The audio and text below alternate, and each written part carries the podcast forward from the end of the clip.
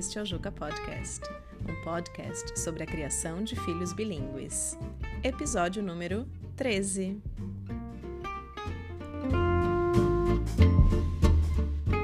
Olá, bem-vindos ao Juca Podcast. Neste episódio, irei compartilhar com vocês algo que aconteceu aqui em casa, uns dias antes do Dia das Mães. Você, família bilíngue, já ouviu do seu filho que ele não quer mais falar o outro idioma? Em outras palavras, que ele não quer mais, talvez, ser bilíngue?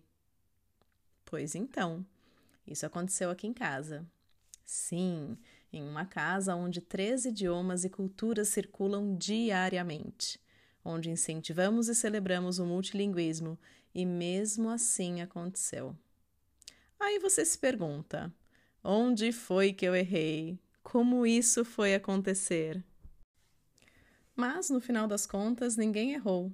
As crianças crescem e com elas vêm questionamentos e dúvidas sobre tudo. E o bilinguismo se inclui também. Então vamos à história. Alguns dias antes dos Dia das Mães, meu marido foi buscar nossa filha no balé e, como de costume, conversou com ela em espanhol. E ela só respondia em inglês. Aí ele perguntou: porque ela estava respondendo somente em inglês e não estava usando nem o português nem o espanhol. E aí veio a resposta. Bom, ela queria ser igual às amigas dela do balé, que é um grupo bem pequeno, e elas falam somente o inglês. A gente levou um susto porque ela sempre foi muito interessada em aprender outros idiomas e sempre se orgulhou muito em falá-los, né? Em falar o português, em falar o espanhol. Então, quando ela veio com essa conversa, foi um susto para todo mundo. Enfim, meu marido estava com ela é, no caminho do shopping, então ele conversou com ela enquanto eles estavam indo né, até o shopping. E, e, ele disse que era muito legal falar outro idioma, que ela pode se comunicar com mais pessoas, enfim. Aí eles foram fazer o que eles precisavam fazer e quando chegaram em casa ele me contou o que tinha acontecido. E aí foi a minha vez de sentar com ela e tentar entender o motivo de querer parar de falar o português e o espanhol. E ela me trouxe a mesma história, que ela queria saber porque as amigas dela do balé não falavam outro idioma em casa. Aí eu falei: bom, então o problema não é que você fala outro idioma, você quer saber o porquê que as amigas não falam, certo? E ela falou sim. E aí, conversando com ela, é, essas crianças elas nasceram aqui na Austrália ou vieram de países de língua inglesa. E aí eu expliquei que é por isso que elas falam somente o inglês com seus pais, familiares e amigos. É, não, a língua, elas não têm um outro idioma, né, para compartilhar entre eles. E então o grande o grande questionamento aqui, na verdade, não foi nem o porquê, não foi nem ela querer parar de falar, e sim o porquê que as outras não falavam. Entendendo todo o caso, eu conversei com ela e a gente e eu propus uma atividade é, onde nós tínhamos que listar todos os benefícios em se falar um outro idioma, aqui em casa além do inglês, é, no caso português e espanhol. Então nós somos desde os benefícios cognitivos até até chegarmos na facilidade em se comunicar com a família e amigos no Brasil e na Espanha com independência, dela não precisar dos pais ou de alguma outra pessoa para intermediar essa conversa. E além disso, né, a gente também falou que ela conhecendo a, a língua de herança dela, né, o português, ela conhecendo o espanhol, ela também vai conhecer melhor a cultura dela, ela vai entender melhor, né, os pais, os avós, enfim.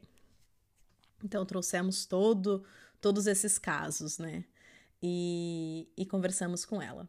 E ela, óbvio, que a lista de benefícios ganhou, né? E por enquanto aqui a questão foi resolvida. Ela, ela entendeu, né, que aquele grupo de crianças eles não eles não falam outro idioma porque na verdade talvez a família também não, não, não proponha, ou enfim, né? Os motivos são vários deles não falarem outro idioma, mas no caso dela, como aqui em casa os pais dela falam outro idioma, ela vem de um outro país que não fala o inglês, né? Nós temos aqui em casa. E Aí eu aproveitei também para trazer é, o caso das crianças na escola regular dela, porque na escola regular dela existem famílias multiculturais. É, então lá tem crianças da Rússia, da África, da Índia, da China, de Portugal, enfim, de todo canto do mundo. São mais de 15 nacionalidades diferentes e, e a grande maioria fala um outro idioma em casa com os pais. Então daí nós fizemos toda essa comparação, né? E, e daí ela ficou mais tranquila, ela não, não recusou mais, não, não, não voltou mais nesse assunto. Então eu acredito que tenha, é, por hora, resolvido. Enfim, na medida que as crianças vão crescendo, nós precisamos estar atentos e preparados para todo tipo de questionamento. E a gente tem que saber também que vai chegar uma hora que eles vão decidir, né? Se eles vão, no caso do bilinguismo, qual idioma que eles vão querer falar e e se eles vão querer manter, né, por exemplo, se ela vai querer manter a língua de herança ou não. E nós estamos fazendo a nossa parte aqui em casa como pais, mas é, no futuro a decisão vai ser dela. Essa aqui é a verdade. E aqui nós nos sentimos seguros, né, em proporcionar essa criação multilingüe e multicultural. Então eu acho que é muito importante se informar sobre o assunto, para ter certeza de que você está no caminho certo. E com vocês? Já aconteceu algo semelhante? Bom, essa conversa não precisa terminar por aqui. Então, se você também tem uma história parecida com essa, da criança querer parar de falar o outro idioma, me manda uma mensagem de áudio ou escreve nos comentários lá no Instagram, que eu vou adorar saber. Eu espero que vocês tenham gostado. Um grande beijo e até o próximo episódio. Tchau, tchau.